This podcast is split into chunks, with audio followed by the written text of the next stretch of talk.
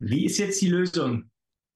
Und da gibt es einen Strauß von Lösungen und letztendlich gibt es kein richtig oder falsch. Es gibt nur eine, für die ich mich entscheide, die ich dann mit Empathie vermittle. Und ich sage mal, mach das Richtige mit Empathie statt das Falsche aus Empathie.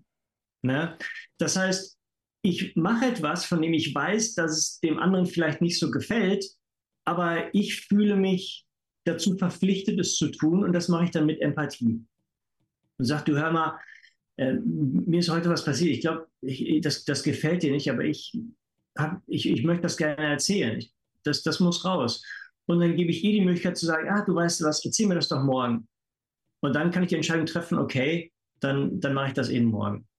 Oder ich sage, du, das, das muss einfach raus jetzt, ich, ich muss das sagen. Und dann, dann sage ich es halt, sage halt sofort und, und bitte dann hinterher um Verzeihung. Ja, dass, dass ich das tun musste, wenn es halt nicht ankommt.